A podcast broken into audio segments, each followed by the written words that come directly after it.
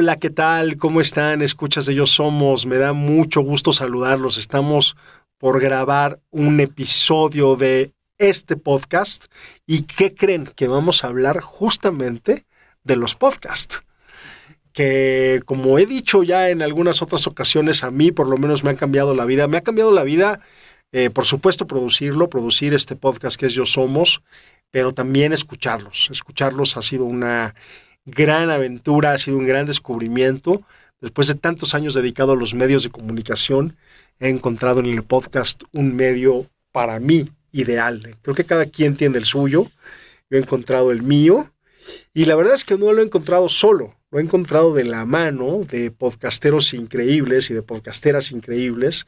Está junto a mí una de ellas. Y me da muchísimo gusto presentarles a Inger Díaz Barriga.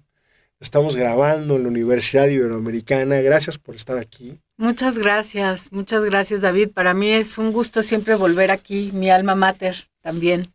Entonces, eh, y la invitación y conversar contigo y con tus podcast escuchas, o no sé cómo se les diga. Este, pues qué, qué ilusión, qué bonito compartir. Gracias. Muchas gracias. Pues gracias a ti. Decir que Inger es exalumna de la carrera de comunicación, que fue mi alumna hace no sé cuánto tiempo. Sí, años, ya. Pues, ¿Qué serán? 25 mínimo. Más o menos. Una clase de dirección de escena que, por cierto, estuvo muy divertida. Ya verán la foto del podcast, pero en aquel entonces Inger tenía el pelo rojo y era bastante punk. Era una cosa muy divertida. Otras épocas, otros momentos que, claro, eh, recordamos con, con muchísima nostalgia. Y, bueno, eh, una larga carrera como periodista en Chilango, en WFM, durante también muchísimos años haciendo un montón de cosas ahí. Y en 2016 resulta que tiene una invitación para ir a trabajar a Univisión y esta invitación para hacer televisión, para hacer noticieros, termina convirtiéndola en una historia increíble, en una podcastera. Sí, bueno, eh, te, te voy a corregir nada más tantito. Cuando me invitaron no era tele lo que me invitaron a hacer, porque justo yo lo que nunca había hecho era tele. Pero me invitaron a hacer eh, contenido digital para noticias.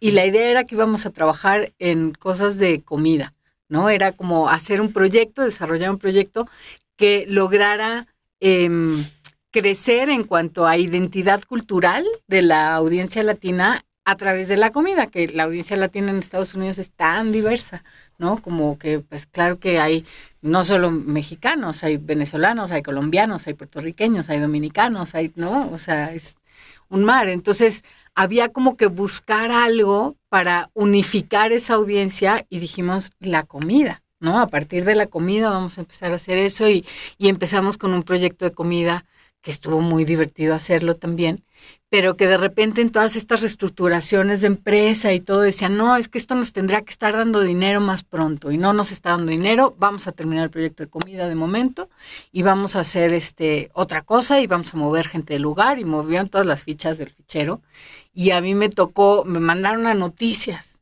y entonces yo estaba diciendo, no, yo llevo toda la vida tratando de escapar de noticias, ¿no? Porque pues es, es es muy bonito y es muy interesante y aprendes muchísimo, pero también es algo muy desgastante, ¿no? Este, sobre todo si tienes un poco como yo corazón de pollo, emocionalmente puede ser muy desgastante trabajar en noticias, ¿no? Todo el tiempo, todo el tiempo. Entonces, al principio yo me quejé mucho, pero pues tampoco tenía para dónde hacerme, era eso o abandonar Porque el además eras una mexicana en Miami que había dejado su casa, que estaba ahí por una temporada, ¿no? Claro, ya llevábamos un poquito más de un año, este, ¿no? Y sí, había sido mudarnos todo, entonces era pues te bajas del barco y lo dejas solo porque no quieres noticias o apechugas y a ver qué aprendes de esto, ¿no? Entonces optamos por la segunda opción. y este y estuvo bien estuvo bien interesante porque quedarme en ese equipo, bueno, no fue, o sea, sí estaba en noticias digital, pero también formaba parte del equipo de enganche de audiencias. Entonces, ahí mis, mis jefas, mi jefa Delia Rodríguez, que yo siempre, siempre que puedo la menciono porque de verdad para mí ha sido un parteaguas en mi carrera, ¿no? Todo lo que aprendí, todo lo que me impulsó y su forma de liderazgo también era para mí muy revolucionario y muy, yo nunca había visto eso. Entonces, eh, ella como que empezó a ver, ¿no? Y decía, a ver, este enganche de audiencias tal, pues esa era su onda, estar pescando como qué podíamos hacer. Y, y estaba en Estados Unidos, era el 2016, y estaba en pleno auge, acababa de, acababa de reventar en el 2013 Serial, el, podcast que volvió a poner los, los, el formato podcast en la escena como algo que podía ser escuchado por millones de personas y atrapar la atención de millones de personas. Ese podcast eh, Serial que produjo, me parece que era de This American Life. Y, y bueno, entonces ya me desvié. Pero entonces Delia eh, traía esta onda de que tenemos que hacer podcasts, ¿no? Este, ¿cómo le hacemos? ¿A quién se le ocurre? No sé qué. Y yo había oído Serial y estaba oyendo la siguiente producción después de que hicieron Serial. Hicieron eh, los mismos productores uno que se llamó S-Town, que quería decir Shit Town, ¿no? Pero era como una forma de ponerlo un poquito menos brusco. Y que a mí me parece una joya. Hasta la fecha sigue siendo mi podcast favorito, ¿no? Y y me acuerdo que yo estaba así fascinada porque me parecía es que esto es una obra de arte, esto es como es como hacer cine pero en audio, ¿no? Y puedes entonces producir y contar unas historias y darles una profundidad increíble y, y darles el tiempo que merecen y darles, ¿no? Como vestirlas como si fueran tus Barbies, ¿no? Yo decía, está está divertidísimo, me encanta y y entonces ella me veía emocionada con eso y me decía, "Pues vas, ¿por qué no haces un podcast?" Y yo, pues con toda la inseguridad del mundo, decía, pues, o sea, ya, pero es que, oye lo que te estoy diciendo, o sea, es una obra de arte, yo no sé si voy a poder hacer algo así, ¿no? Y entonces, bueno, pero ella como con mucho impulso y con mucho ojo, me decía, vamos a estar pendientes, por ahí nos tomamos alguna historia que valga para empezar a experimentar con el formato y quiero que te metas y tal, y, y me impulsó hasta que nos topamos con una historia efectivamente de pronto que era como cuando me dijeron, escribe esto, haz una nota, ¿no? Hice la nota y dije, no, pero es que hay tanto más que decir de esto. Entonces le dije a mi jefa, este, ¿cómo ves si empezamos a rascarle por aquí a ver si podemos hacer algo más? Y ella desde luego lo vio, ¿no? Yo creo que ella lo vio antes que yo y estaba esperando que de mí saliera y entonces un poco me dijo, por supuesto. ¿No? Este, me dio todo el apoyo, me dijo, lánzate, ve de viaje, investiga qué onda con esta mujer, habla con ella, convéncela y a ver si podemos empezar a hacer algo. Y de ahí nace Mejor Vete Cristina, que es el primer podcast que yo hice, que es un, pues no sé, ahora en su momento yo creía que era como un documental sonoro. No sé si entra tanto en documental, puede ser que sí, pero más bien pues es no ficción, ¿no? O sea, es un relato sonoro de no ficción. Y, y fue una experiencia increíble, ¿no? Me, me, cambió la vida, fue como por todos lados, en, en lo personal, ¿no? Me, me retó a, a ser la narradora que siempre había querido ser y no había podido, ¿no? Como limitada un poco en lo que pues sí, en los marcos que te pone el periodismo formal y el diarismo, digamos, ¿no? Los tiempos de entrega y el correr, correr, correr y pues no te da tiempo nunca de profundizar demasiado. Vas a la nota, qué es lo que quieres decir, al grano, cuándo, cómo, por qué es importante, y ya, bye, síguele a la que sigue. Déjame este retomar ahí. Hay un par de cosas, un par de ideas que creo que son bien importantes. Una es la ayuda de tu jefa y la visión, ¿no? O sea, creo que siempre tenemos a alguien que nos dice por ahí, ¿no? y, eso se agradece, porque eh, qué, qué, qué, maravilla poder estar rodeados de personas que de pronto puntualmente nos abren un camino. ¿no? Y otra cosa que dijiste tiene que ver con producir cine sin imágenes.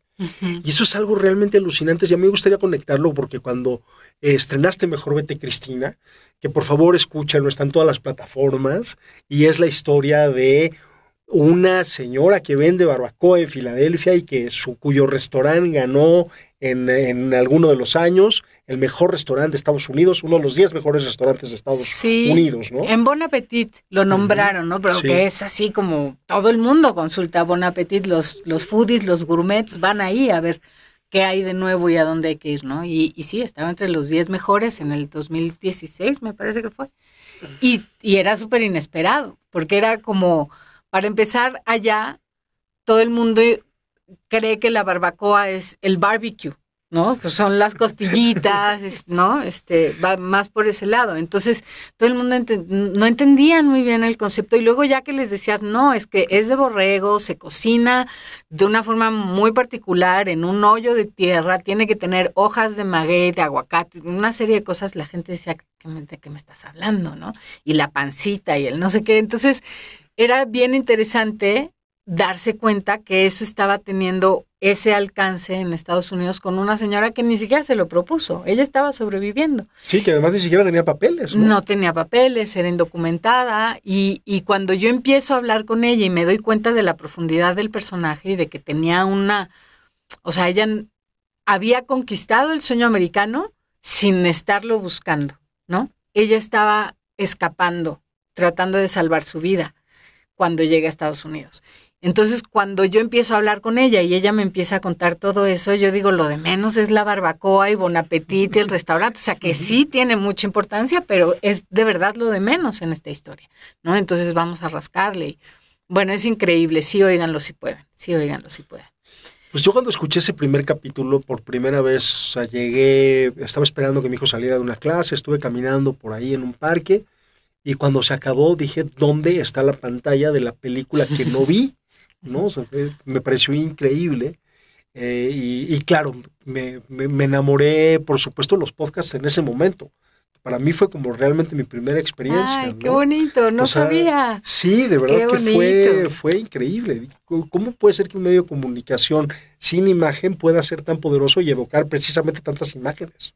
Pues sí, está increíble. A mí lo que me parece en, en, el caso en específico de los podcasts que yo he hecho, que son de no ficción, tal cual, creo que es la oportunidad que te da de intimar directamente con el personaje, ¿no? Porque el personaje cuando está contando su historia, si tiene un buen entrevistador, si, si lo va llevando, si, si desarrolla una relación de verdadera confianza ¿no? A, lo largo de un tiempo, como se hace un, documental en cine, igual, tú sabes que cuando haces un documental en cine, pues hay quien lo hace de manera más este, veloz, pero por lo general, pues tú tienes a tu personaje y lo sigues durante un tiempo, te metes a su vida, ¿no? Este, estás días, por lo menos, a veces semanas, a veces meses, a veces años siguiendo a una persona metiéndose, metiéndote a su vida, a, explorar, a ver cómo sacas de allí los hilos para contar la historia y para entretejerla. Entonces, eh, con, con el audio, creo que lo que pasa es que al brincarte a la cámara como intermediaria, ¿no? O sea, cuando tú estás escuchando, pues parece que te lo estuvieran contando a ti por teléfono o en persona, o sea, tú estás con tus, con tus audífonos y estás metido en, o en tu coche o en donde sea, pero estás tú solo con esa persona y esa persona es como que te lo estuviera contando a ti, ¿no? Y te, tú en ese momento eres capaz de meterte a su cabeza, a lo que está pensando, ¿no?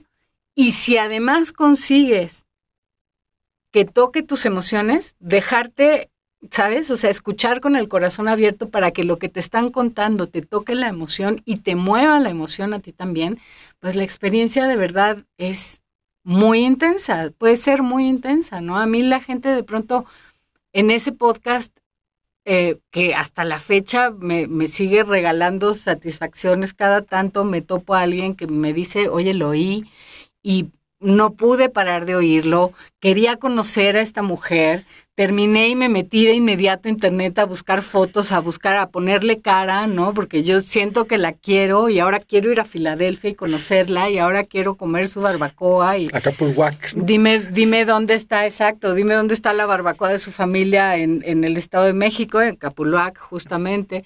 Este, es, es muy impresionante lo que puedes mover, ¿no? Eh, las fibras que puedes mover. Y en esa época, la verdad es que en español todavía no había casi producciones que, que, que se arriesgaran en ese intento, ¿no? Como de, como de decir, vamos a contar una historia de largo aliento bien contada, de manera que tenga un impacto en la gente que la oiga, ¿no? Que no simplemente te quedes con la noticia, que es lo que pasa mucho, decía antes, con el diarismo y con, con todas estas otras formas y otros formatos, que a veces, pues por la falta de tiempo, por la falta de, sí, de, de, de recursos, a veces te quedas simplemente con el dato, ¿no? De no, pues es que lo de los migrantes sí está cañón, o sea, cruzan tantos miles de personas cada año y se quedan muertos en el desierto. Y, sí, la imagen puede ser horrible, pero cuando te lo cuenta alguien que lo vivió, ¿no? Y que, y que, que tuvo como esa experiencia y te lo cuenta de primera mano y estás oyendo cómo le tiembla la voz cuando se acuerda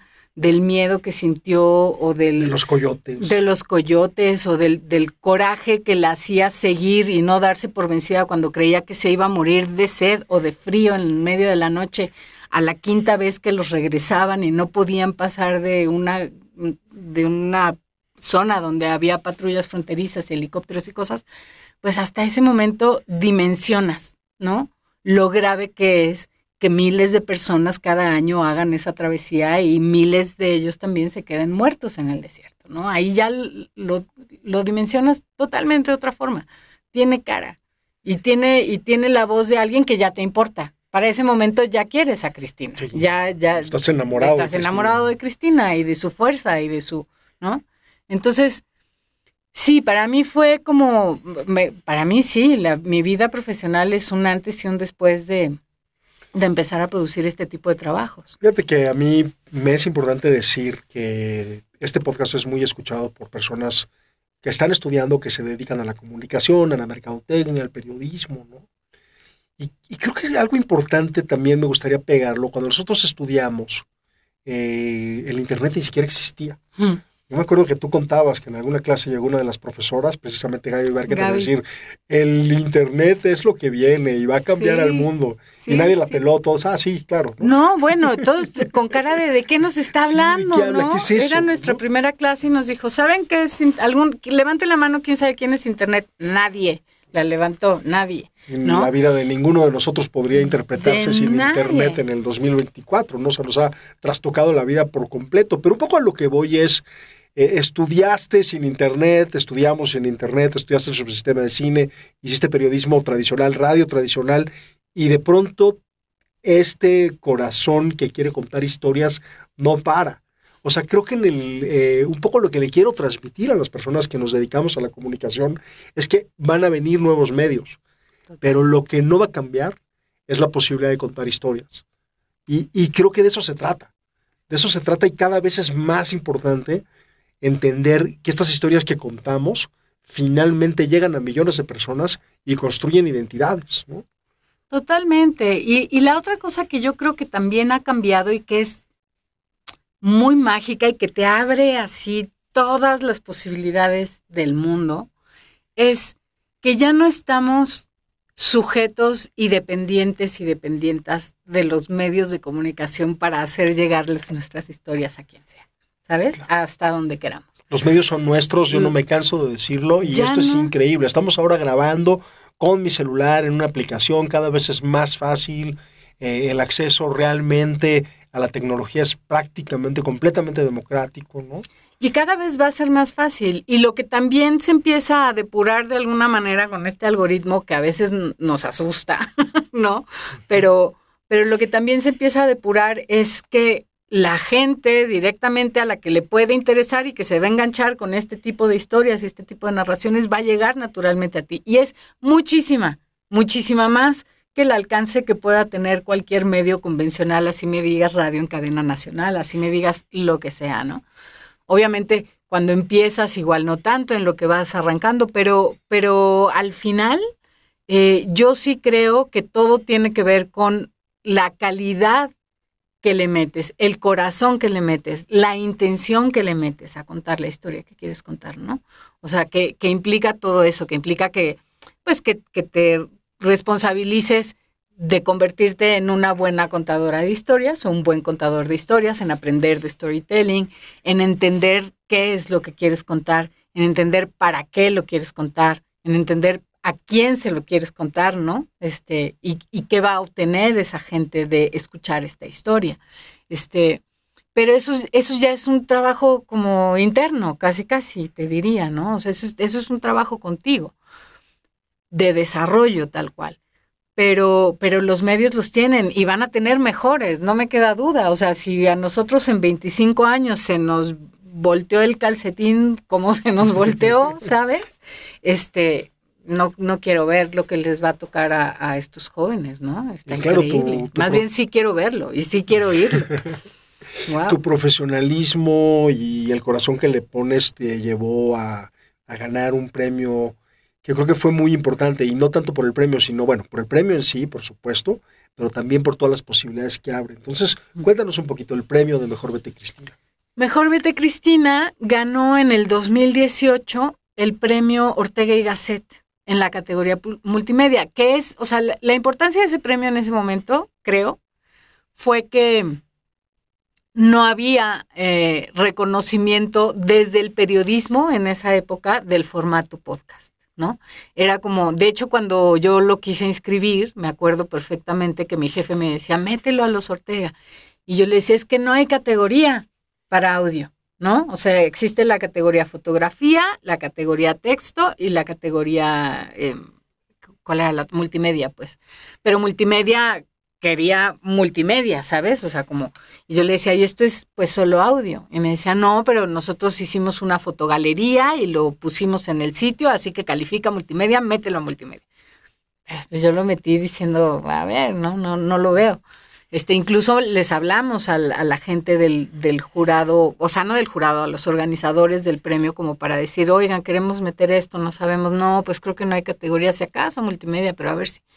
Entonces, bueno, al final lo metimos ahí y ganó, ¿no? Este, entonces, como que la sorpresa era esa en ese momento, y, y, y para muchos periodistas en, en español todavía, de este lado, por ejemplo, en México, yo me acuerdo de en el 2007, 17, que fue cuando se estrenó el podcast, haber enviado mails, ¿no? Estar así persona por persona, mensajes de WhatsApp, este, mensajitos de Facebook, de lo que fuera, diciéndoles a todos, oigan, este, estrené un podcast, ¿no?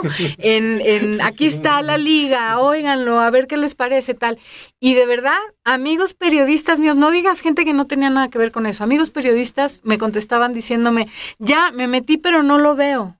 O sea, no, no, no se ve nada. Hay unas fotos y hay no sé qué, hay unos textitos chiquitos, pero no encuentro el reportaje. Me decía, no, no es reportaje, es un podcast, se oye. Ah, pero, pero ¿cómo? ¿Dónde se oye? No, pues le picas, o sea, era como, ¡ay! Nadie sabe, ¿no? O sea, sí era como muy, todavía estaba muy, muy, muy verde todo. Pero bueno, ya te digo, no existía la posibilidad y no se veía como tan... Eh, naturalmente, como se ve ahora, la posibilidad de hacer periodismo a través de este formato. Entonces, lo que estuvo muy bueno y para muchos, o para mí, pues, eh, se, se leyó como la importancia de este premio, era decir, tenemos un nuevo formato para hacer historias profundas, ¿no? Que nos den tiempo de explayarnos en todas las capas que puede tener una historia y de verdad conseguir un impacto verdadero, que es lo que está pasando ya cada vez más con, con el formato, ¿no? Ahorita en Estados Unidos hay un podcast que se llama Sold a Story, es como nos vendieron la historia, sería la traducción al español, que, que está, o sea, es, es la historia de más impacto en, en, en, los últimos años del periodismo gringo, digamos, porque es una historia que tiene que ver con la educación en Estados Unidos y con cómo una forma, una metodología de educación para aprender a leer, pues la llevaron a cabo durante décadas en Estados Unidos y, y resulta que es una metodología que ha sido desmentida por un montón ya de estudios de neurociencia y de todo, y la siguieron usando y entonces ahora pues podrías una podría sospechar después de oír eso que hay millones de norteamericanos que tienen problemas de comprensión lectora porque les enseñaron mal a leer. Entonces, todas las escuelas de todos los distritos escolares de Estados Unidos están súper agobiadas porque hay que cambiar estos métodos y hay que, ¿no? Y, y ha tenido un impacto increíble. ¿Por qué? Porque se dieron la oportunidad de meterse a la investigación hasta la cocina y de desarrollar esa investigación a lo largo de, no sé si dos años o tres años, y ir con todo mundo, pero ir con las que desarrollaron el método en Nueva Zelanda y también ir con los que, con los maestros, pero al mismo tiempo ir con la editorial, y se acaban de dar cuenta que también, obvio, había un negociote detrás de eso, ¿no? había mucha gente beneficiándose económicamente de eso. Pero bueno, el punto es el impacto que puedes lograr con este formato es de verdad muy, muy, muy impresionante. ¿Y qué pasó después de Mejor Vete Cristina? Bueno, ok, regresémonos, perdón. después de Mejor Vete Cristina, pues eso, nos ganamos ese premio. Eh, yo, mm, obviamente, ya dije, no quiero hacer nada que no sean podcasts, ¿no? Por favor, por favor, no me aumenten el sueldo, pero cámbienme de puesto, nada más digan que soy la editora de podcast. Y sí, me, se, me, me fue concedido. Entonces, me seguí haciendo, haciendo estas historias. Al año siguiente tuve como un intensivo, ¿no? De contarlas, este, un, un, poquito como el clima antes de la elección de López Obrador en México. Entonces me mandaron y me dijeron, haz un podcast, necesitamos que hagas un capítulo cada semana durante cinco semanas. Me volví loca, pero fue un supermaster. Es un, es un, ese podcast es, este, más para mí fue como un tallerzote, pues, ¿no? más, que otra cosa, como de explorar cómo se estaba viviendo aquí la elección.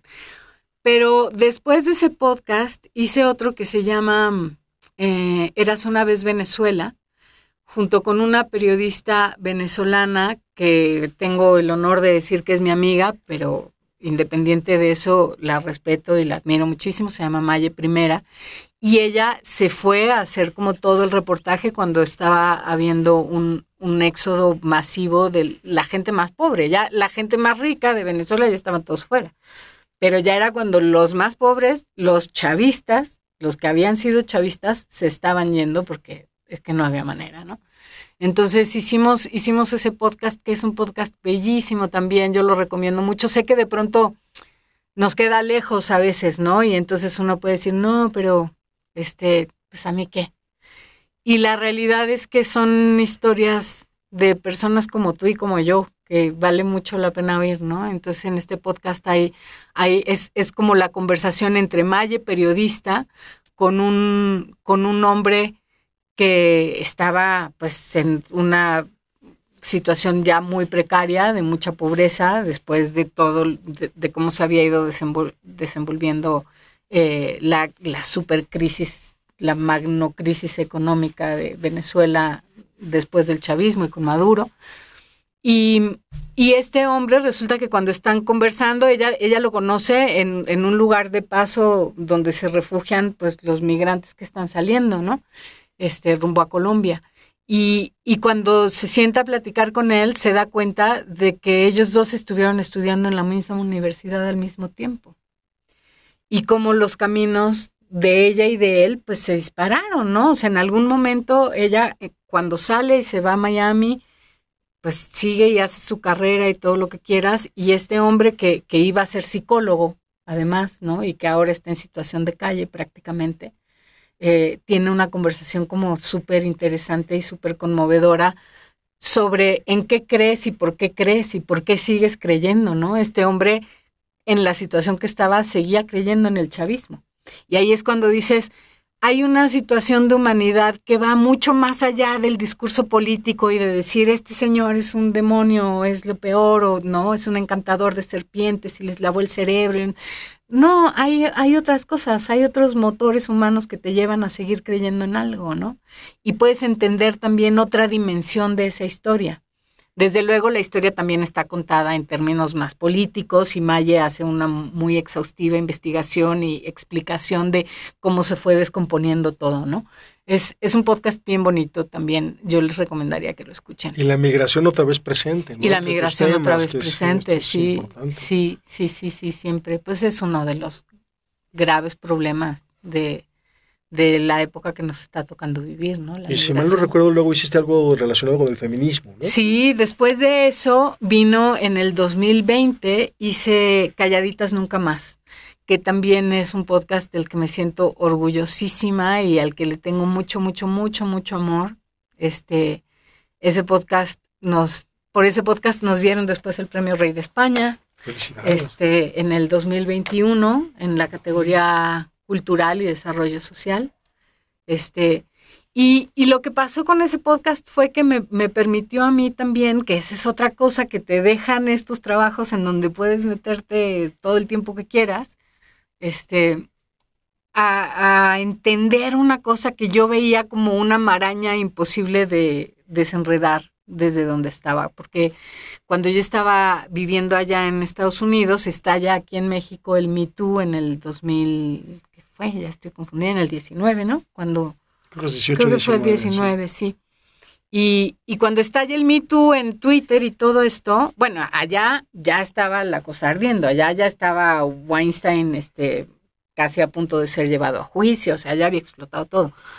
Pero comentábamos siempre en la redacción, estábamos muy impresionadas, eh, mis compañeras y yo, y siempre venían y me decían, oye, y en México esto es como muy fuerte, ¿no? O sea, porque todas habían oído estas historias de eh, pues yo qué sé, estos medios de comunicación que tenían sus catálogos y esas historias este, escabrosas que luego no sé si se han comprobado o no, pero a lo que voy es, en México se, pod se podría hacer algo con toda esta información, ¿no?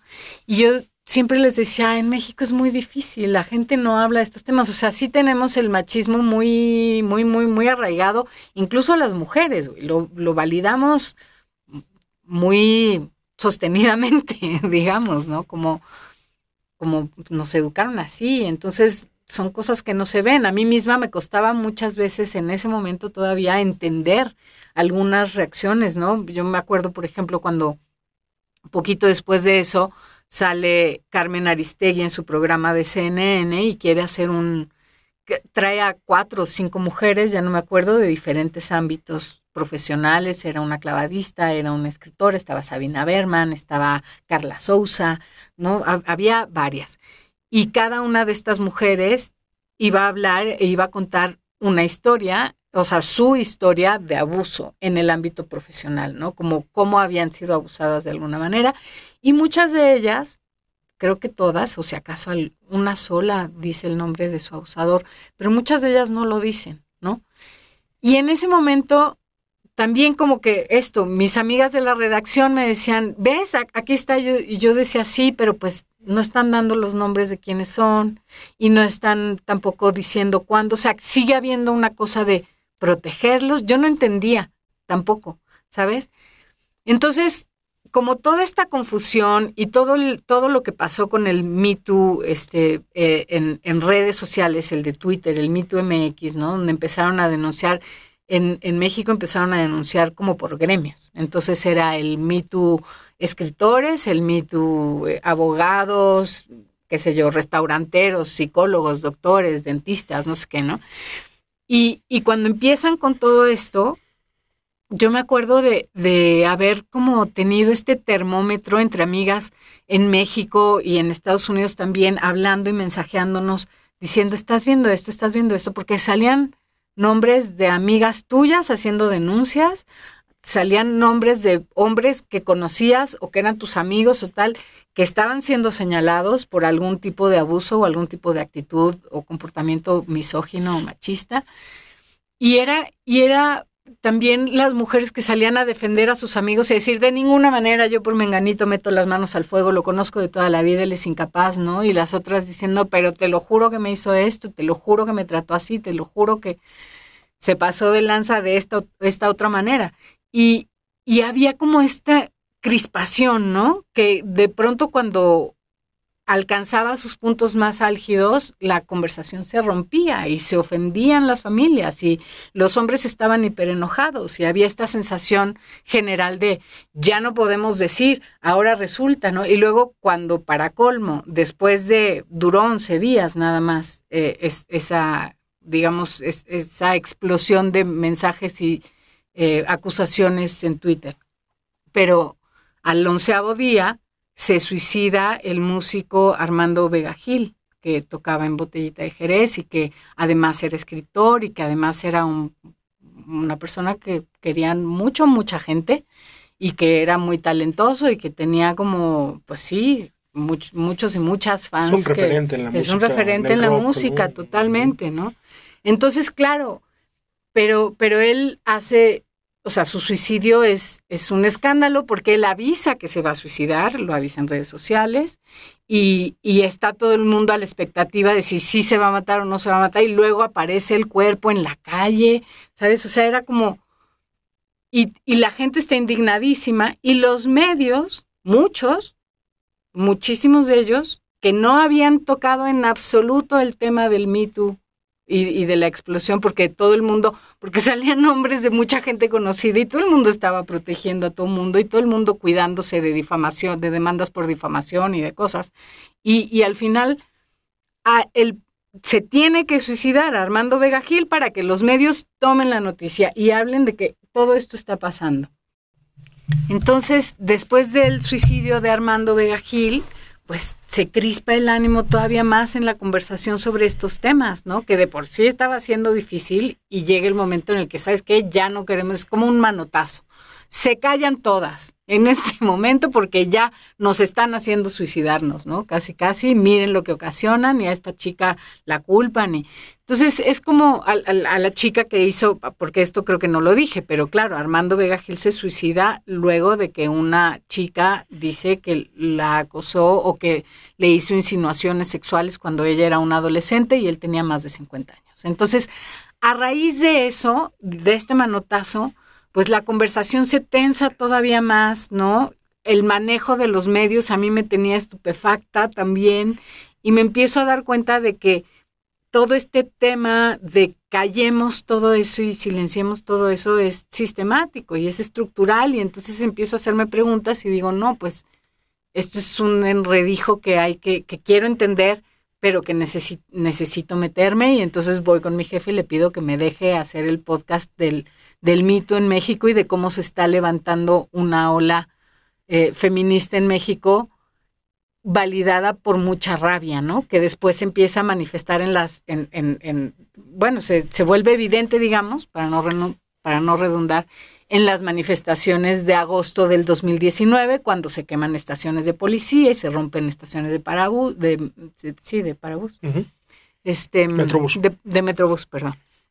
Entonces, bueno, el chiste es que para mí investigar toda, toda esta historia me lleva también a encontrarme con las nuevas olas del feminismo, a entenderme yo como mujer, es un trabajo personalísimo, personalísimo, es un viaje muy personal y creo que por eso conecta muy bien con muchas mujeres, porque creo que fue el viaje de muchas mujeres de mi generación, que no estábamos todavía tan conectadas como las chavitas, ¿no? Con, con estas nuevas ideas y estas nuevas nuevos Y te conectas incluso como hombre, ¿no? Porque dices, bueno, ¿por qué está pasando esto? ¿Qué hay detrás? ¿Qué hay detrás de estas protestas? ¿no? Porque, como dices, uno se acerca a ellas después de los escándalos, ¿no? Pero ¿dónde están esas personas? Sí, sí, sí. Como tú y como yo, que están de alguna manera tan, tan enfurecidas. Sí. ¿Y por qué? ¿Y por qué no? Y, y entender esa rabia y validarla, pues también este, tuvo, tuvo como un impacto fuerte en otras audiencias, que fue un poco lo que reconoció el premio Rey de España, ¿no? Entonces, para mí, ese premio, en su momento yo lo decía mucho, era como este premio es de todas las voces, porque ese, a diferencia de ese podcast, fíjate, a diferencia de Mejor Vete Cristina, ese podcast fue un podcast coral. En Mejor Vete Cristina prácticamente escuchamos mayormente a Cristina. De pronto están algunos miembros de su familia, pero es ella, ¿no? Y aquí era un podcast coral donde puedes escuchar decenas de voces de mujeres contando sus historias y contando sus momentos en esta ola del feminismo. Y fue todo un reto contarlo también porque la estructura tenía que ser este, totalmente diferente, ¿no? No podía ser cronológica. Entonces, ese, ese podcast fue, fue muy lindo y le tengo también mucho agradecimiento y mucho cariño y, y, y, yo siempre digo eso, o sea, ese premio fue más como un reconocimiento a todas las mujeres que estaban alzando la voz con mucha razón para contar lo que querían contar, ¿no? Y, y para poner un alto a la violencia de género en ese sentido. Entonces, pues sí, imagínate, se me, hincha el corazón de orgullo y de agradecimiento, ¿no? Porque es un privilegio que te dejen contar estas historias, que te cuenten. Este, pues sí, eso. Eso Pues, fue, muchas calladita. felicidades. Y después Ayotzinapa. Y después a Ayotzinapa, después regreso a vivir a México y me contratan desde, desde Estados Unidos para hacer la adaptación al español de, de, After Ayotzinapa, que es un podcast que desarrollan eh, el Archivo de Seguridad Nacional de Estados Unidos a través de Kate Doyle, que es una investigadora súper reconocida y connotada en cuanto a temas de derechos humanos en América Latina. Y, y Ana Yancy Díaz Cortés, que es una periodista también con una trayectoria larguísima y es extraordinaria narradora y contadora de historias con mucha sensibilidad, con mucho corazón. Este, y ellas dos empiezan a desarrollar ese proyecto en inglés.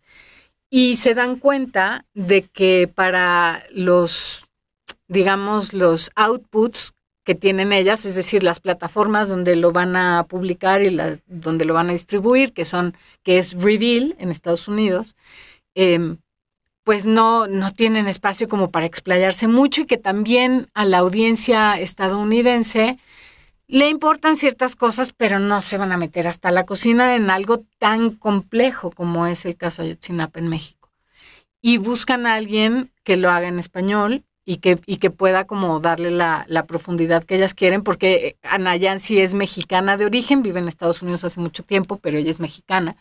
Y Kate tiene un lazo muy fuerte con toda la región y con México en particular, entonces, y con el caso en particular también. Entonces, les importaba mucho, o sea, ellas mientras más van investigando y más se van dando cuenta, dicen, en donde no podemos permitirnos que esto no se escuche es en, es en México en México tenemos el compromiso moral de que esto se oiga, vamos a buscar la manera de hacerlo en español.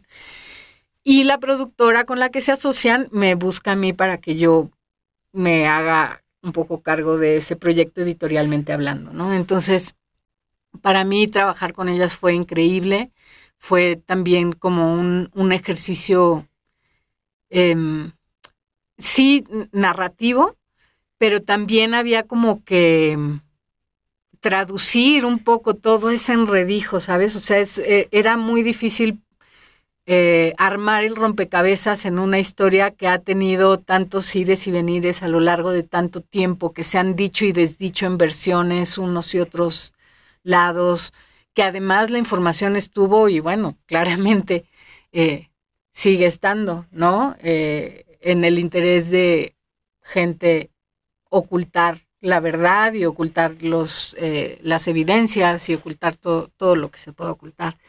Entonces, eso no ha para... Cambiado, no ha cambiado ni siquiera con el cambio de gobierno. No, parecía que sí, parecía que sí. En algún momento, justo cuando estábamos haciendo este podcast, nosotras nos, nos esperanzamos mucho porque una de, de nuestras fuentes eh, era el, el ex fiscal Omar Gómez Trejo, ¿no? Él, él aceptó contarnos y mantenernos al tanto de, cómo iban avanzando en la medida que no comprometía la investigación, desde luego, pero como para efectos narrativos del podcast, ¿no? De irnos contando lo que sí se sabían como verdades, ¿no? Y, y un poquito el contarnos cuál había sido su experiencia a lo largo del caso, porque él había estado vinculado con el caso casi azarosamente desde un principio, como de ladito, hasta que se obsesiona y dice, yo tengo que usar todo lo que ya sé, porque él había estado primero como observador de la ONU y como, ¿no? Como diferentes, en diferentes lados del lado, te digo, pero, pero cuando ya eh, en algún momento él, él empieza a darse cuenta de que le importa mucho y ve una oportunidad de trabajar con el GIEI, levanta la mano y dice, yo quiero estar ahí. Y entonces tiene un trabajo súper importante con la primera etapa de trabajo del GIEI en México, y después de eso tiene que salir sí, huyendo. Perdón, para que nuestra audiencia sepa, Ah, que hay perdón, gente de todo el mundo, es, son expertos internacionales que vienen Sí. de manera independiente a resolver el caso Ayotzinapa, pero no lo pueden resolver a Sí. final de cuentas por no por ellos, sino por el montón de trabas que hay Exactamente. por todos lados. Sí, a ellos los reúne la Comisión Interamericana de Derechos Humanos. Y vienen en un principio un poco como observadores y vienen a señalar las falencias y las cosas que hay que, que retomar y que investigar o a marcar líneas de investigación que nos están viendo. O sea, vienen a hacer un trabajo de colaboración impresionante, ¿no? Y de verdad valiosísimo. Entonces, bueno, este ex fiscal trabaja con ellos y, y después de trabajar con ellos eh, un, un, buen rato, eh, llega un momento en el que Tomás Herón les pone un cuatro en el que los exhibe como si ellos estuvieran involucrados, este, al, eh, en específico al, al, ex fiscal como, como si él estuviera tratando de, ¿sabes? Como de... Porque esto no, no me quiero equivocar al decirlo. Em, es como si, o sea, querían decir que ellos fueron observadores del día que, que encontraron ciertas evidencias cerca del río, ¿no?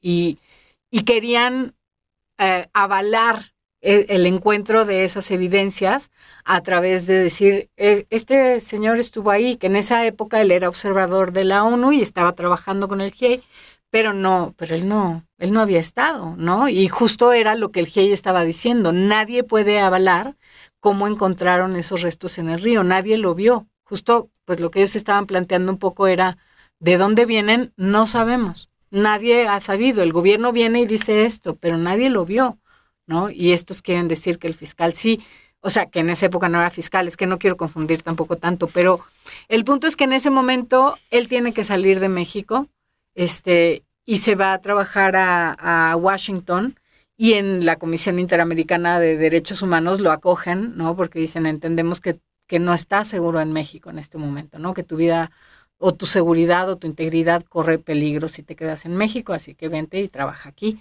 Y él abre un expediente desde Washington en el que sigue el caso durante muchos años. Y después de eso, lo, se abre la oportunidad de que él sea... Ah, y después de eso se abre la oportunidad de que él se convierta en el fiscal especial para el caso Ayotzinapa con el gobierno de López Obrador, al empezar el gobierno de López Obrador. Entonces, claro, parecía que era, bueno, no, eso yo no tengo dudas. Sí, para pero resolver todo este enigma. Y parecía que se podía, sobre todo parecía que se podía. Yo sí creo que él era el indicado, lo sigo creyendo. Y, porque además creo que él tenía un, una cosa ya personal con el caso, ¿sabes? Estaba tan involucrado, se había... Hasta que empezó a hacer su trabajo. Empezó a hacer su trabajo. Y ahí fue donde fue parado. Pues parece que sí, ¿no? Eso es lo que parece.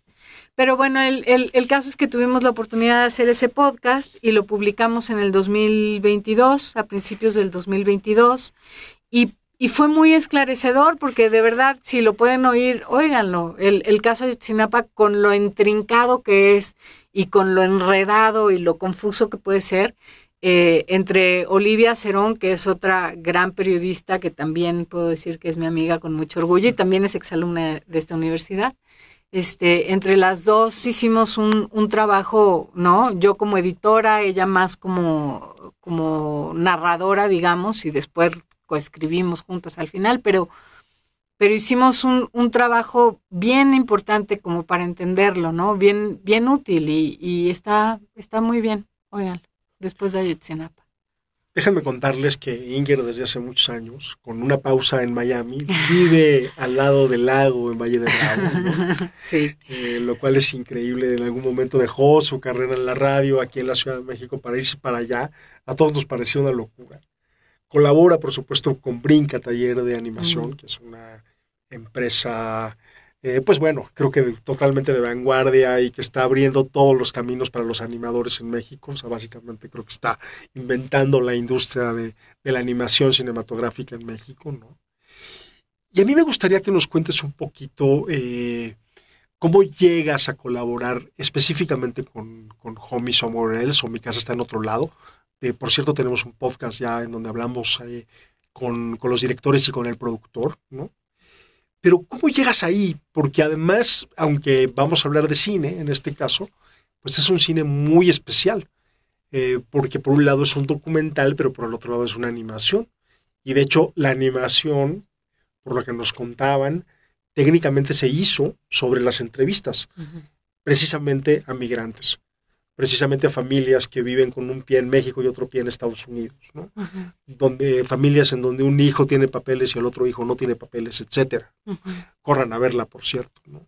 Pero me gustaría, por favor, que nos cuentes un poco de tu experiencia profesional con, con, con, con Homie Somewhere Else. Pues, pues ha sido increíble porque, otro paréntesis chiquitito, pero yo, yo, yo quería hacer cine. Cuando yo estudié. Claro, me acuerdo. Cuando yo estudié aquí, eh, estaba en subsistema de cine, quería hacer cine y me desvié muy rápido. Mi, mi primer trabajo fue en Reforma y ya no salí del periodismo y ahí me quedé durante toda la vida. Pero entonces cuando, cuando empezaron a hacer Carlos eh, Hagerman y Jorge Villalobos, cuando empezaron a hacer esta historia, em, se dieron cuenta también de que, de que contar las historias de inmigrantes de pronto requería tener cierta em, prudencia y cautela con sus identidades, ¿no? Eh, y entonces ahí fue un poco también que empezaron a, decir, bueno, y ellos desde luego, desde la animación, descubrieron también las, ¿no? Como los alcances de, de, contar historias que pueden ser como muy serias o muy duras a través de animaciones que de alguna manera te dan otras capas, ¿no? De, de la historia y que te ayudan un poquito a, a, dimensionar otras, pues sí, tal cual, otras capas. Entonces, bueno, em, cuando ellos empiezan a hacer esto es porque estamos en, estamos en Estados Unidos cuando de repente eh, gana Trump las elecciones. Y entonces nosotros pues ahí en Univisión muy conectados con toda la comunidad latina y todo, nos empezamos a dar cuenta de cómo eso está afectando emocionalmente a la gente, ¿no? O sea, no, nos llegaban mensajes por todos lados, por, por las redes, por los canales, las llamadas a, las, a los programas de televisión, todas estas cosas. Y vemos en algún momento, Jorge y yo, vemos el documental que, que hizo Jorge Ramos en esa época, donde él retrata un poco cómo se va, cómo va creciendo la polarización, que nadie vio, ¿no? Que, eh, cuando vienen las elecciones y gana Trump, lo más sorprendente es que todo el mundo esperábamos que ganara Hillary Clinton, nadie creía que sí iba a ganar. Y, y, Jorge Ramos lo que había hecho durante meses antes de eso había sido irse a retratar a toda la gente que sí le iba a Trump, ¿no? Y, y, y, y levanta este documental donde dices, híjole, aquí están todos estos que nadie volteamos a ver. Este, pero bueno, en, en medio de esas entrevistas que, que, hace Jorge Ramos, va en algún momento a unas escuelas y entrevista a niños chiquitos que están muertos de miedo porque, porque creen que cuando salgan de sus casas, que cuando salgan de la escuela, probablemente lleguen a sus casas y sus papás ya no estén, probablemente los hayan deportado. Y entonces, ¿qué va a hacer de ellos? Se los van a llevar los servicios sociales y ¿sabes? Y no van a volver a ver a nadie. Y, y, los, y los niños de 5 y 6 años o menos traen una angustia y un estrés y una cosa que es muy impresionante de ver. Y cuando Jorge ve eso, se conmueve muchísimo, ¿no? De saber como que eso está pasando y dice, es que esto nosotros podríamos encontrar en la animación una forma de darle voz a estos niños porque nadie está, o sea, siempre contamos las historias desde las voces de los adultos, ¿no? Y de pronto en estas, en la migración y en todo, parecía que los niños no tienen agencia y no pasa nada y se los llevan y los traen y qué. Y, y los niños están teniendo un proceso propio del que también tendríamos que hacernos conscientes, ¿no? Y verlo. Entonces él empieza un poco como a, a moldear esa idea en su cabeza y hace primero una capsulita, como se pone en contacto con asociaciones de migrantes allá que están como haciendo, pues sí, activismo con, con lemas como Families Belong Together, ¿no? Las familias tienen que estar juntas y este tipo de cosas, porque ya estaba lo de la separación de familias muy fuerte también. Entonces, a partir de eso, su idea va creciendo, conoce a Jasmine, que en, en Home Somewhere Else hay tres historias. La primera historia es de una niña, justamente, que se convierte en activista, en activista a los 11 años. En medio de este clima, esta niña, que es la única de su familia que tiene eh, papeles, que es... Eh, que tiene la nacionalidad norteamericana porque nació en Estados Unidos, eh, decide hacer activismo tal cual y meterse a ver qué puede hacer porque ella investiga y ve en el, no sé, en la Constitución de Estados Unidos que por ser estadounidense ella tiene derecho a, la persecución de su felicidad, así lo dice ella, ¿no? Dice, yo, yo tengo derecho a, ser feliz y a hacer lo que tenga que hacer para, ser, feliz. necesito a mis papás. Y para ser feliz yo necesito que no deporten a mis papás. Entonces yo quiero ser activista y me meto y tal. Y entonces Sonder se fascina, obviamente. Sonder es Jorge, perdón, pero no. Jorge Villalobos. Jorge Villalobos. Este, Así le decimos de cariño. Al cual le mandamos un enorme abrazo. Un, beso. Y, y él, él se, se fascina con esta historia y, y, se la cuenta a Carlos Hagerman, que es su socio, y deciden, vamos a contar estas historias en animación, vamos a buscar otras historias de otras familias y vamos a hacer un documental con esto. Y entonces, cuando ellos ya de pronto siguen con eso y, desarrollan todo y ya van a empezar la producción, ya tienen entrevistas, ya tienen todo, y van a empezar la producción, eh, la editora que iba a trabajar con ellos les cancela de última hora alguna situación fuera de su control, no, no recuerdo qué, y, y, ellos dos empiezan a entrar como, ¿qué hacemos? Porque tenemos, este, ya les habían dado el, el apoyo de IMCINE, ya habían metido una carpeta y les habían dado el apoyo y se habían quedado sin editora.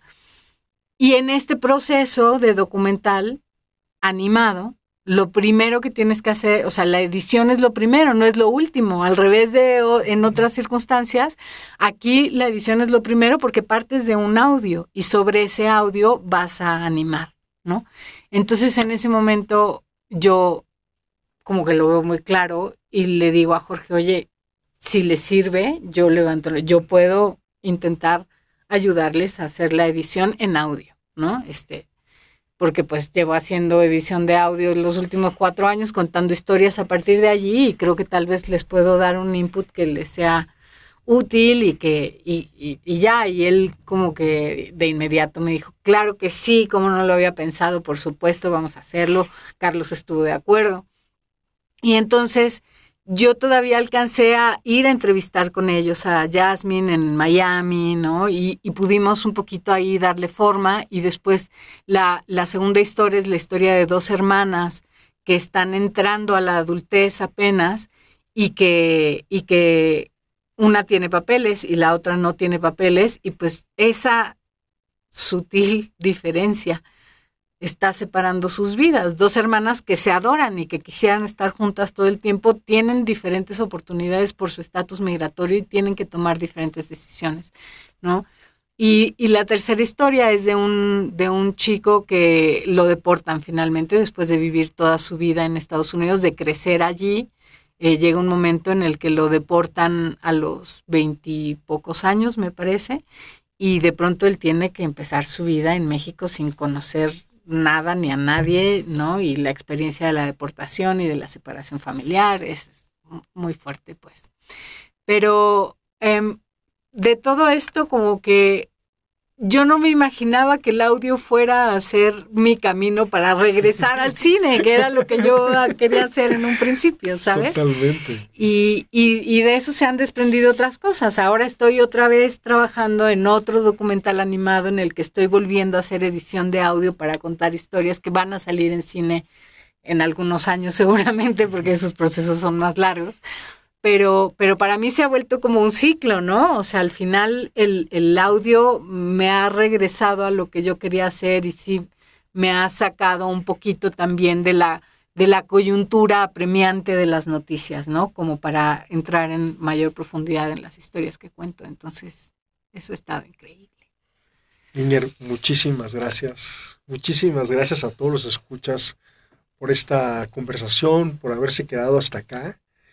Yo lo he disfrutado tanto. Eh, y bueno, me gustaría terminar pidiéndote por favor que nos cuentes cómo te ves en los próximos años.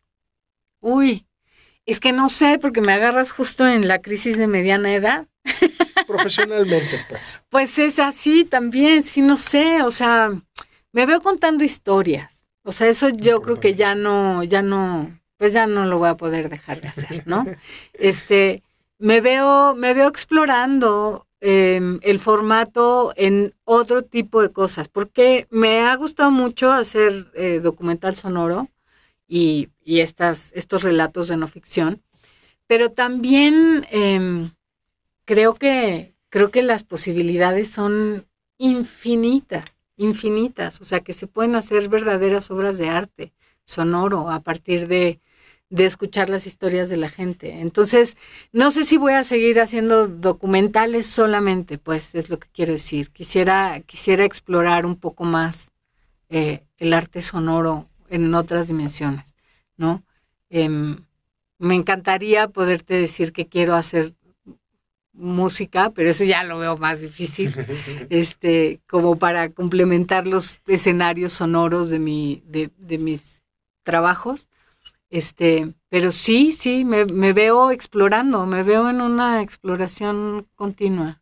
Qué maravilla. Pues seguramente te va a ir muy bien, sea lo que sea que emprendas. Ay, ojalá que sí. Y queridos escuchas de Yo Somos, no se pierdan la oportunidad de meterse al universo de Inger Díaz Barriga y sus historias en audio, en cine. Eh, y bueno, un enorme abrazo. Yo soy David Greenberg, este es el podcast Yo Somos. Estamos grabando el día de hoy desde la Universidad Iberoamericana. Muchas gracias. Muchas gracias, Inger, por estar acá y un enorme abrazo. Abrazo para todos.